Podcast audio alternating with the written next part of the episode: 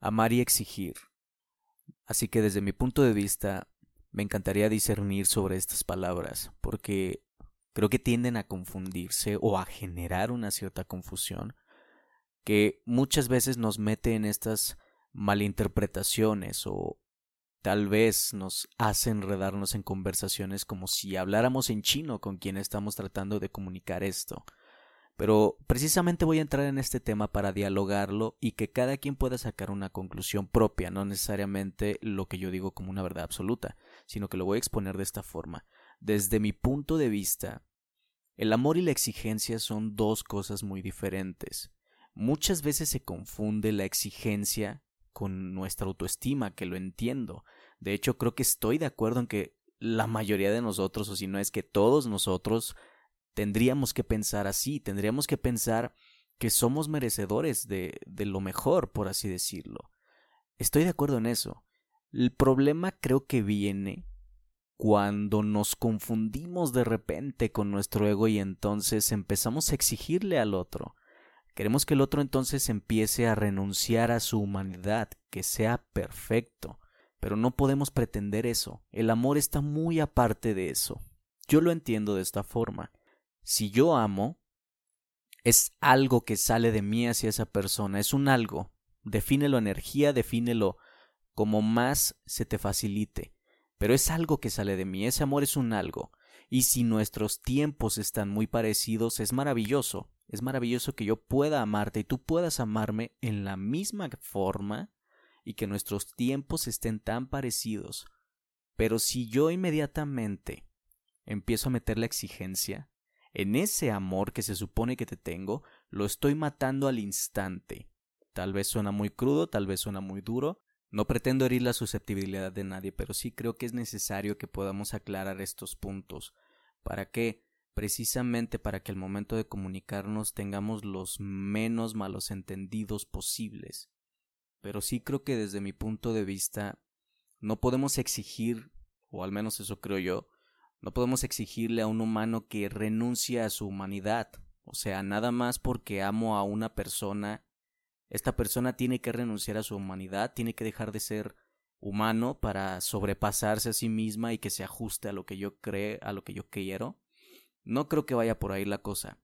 Más bien creo que es un tema de comunicación, dejar claro cómo cuidamos nuestra propia energía y con quién la compartimos. De hecho, sí, en eso sí estoy de acuerdo. Estoy muy de acuerdo en que podemos elegir con quiénes vamos a compartir nuestra energía, porque creo que si no pusiéramos esta especie de límites, tal vez podríamos lastimarnos a nosotros mismos creyendo cosas que no necesariamente nos van a llevar hacia la vida que deseamos. Así que, para que no se malentienda, sí, tenemos derecho a elegir con quién vamos a compartir esa energía, pero creo que tenemos que tener mucho cuidado al momento de comunicar qué preferimos, qué toleramos y qué no toleramos, pero que esto no se convierta en una exigencia, porque el amor no tiene nada que ver con eso. No podemos exigirle a alguien que está en, el, en, la misma humanidad que yo.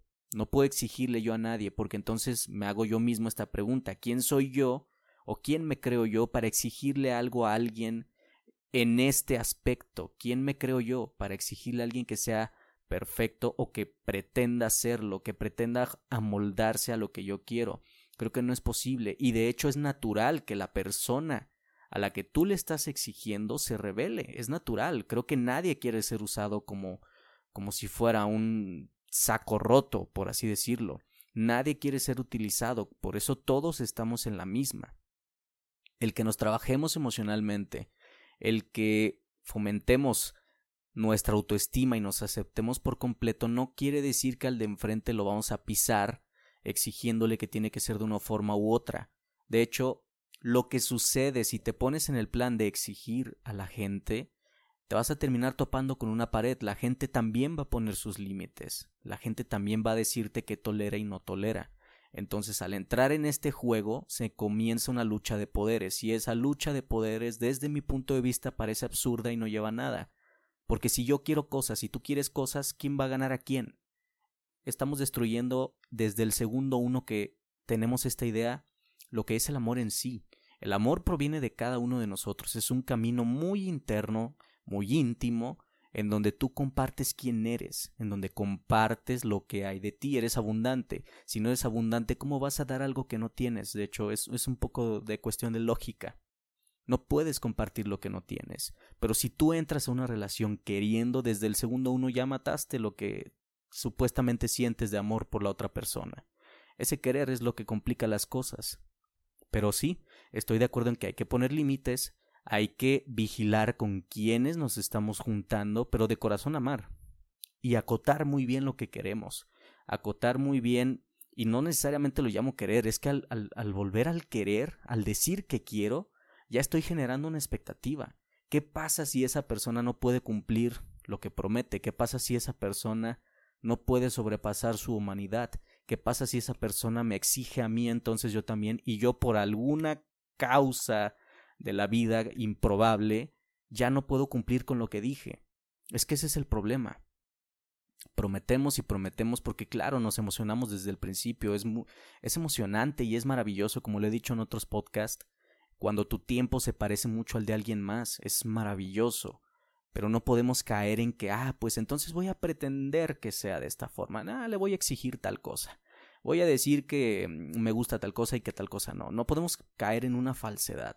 Creo que se trata de un tema de ser muy tú, pero sin que pises al de enfrente, sin que te quieras aprovechar, sin que quieras imponer lo que tú crees, respetando ciertas ideas. Si se parecen en el momento, qué bueno, y si el amor se expande, qué maravilloso, pero si el amor te duró tres segundos, tres horas, dos días, un año, veinticinco años, cincuenta, si quieres, así es, pero no puedes pretender que algo suceda nada más porque sí.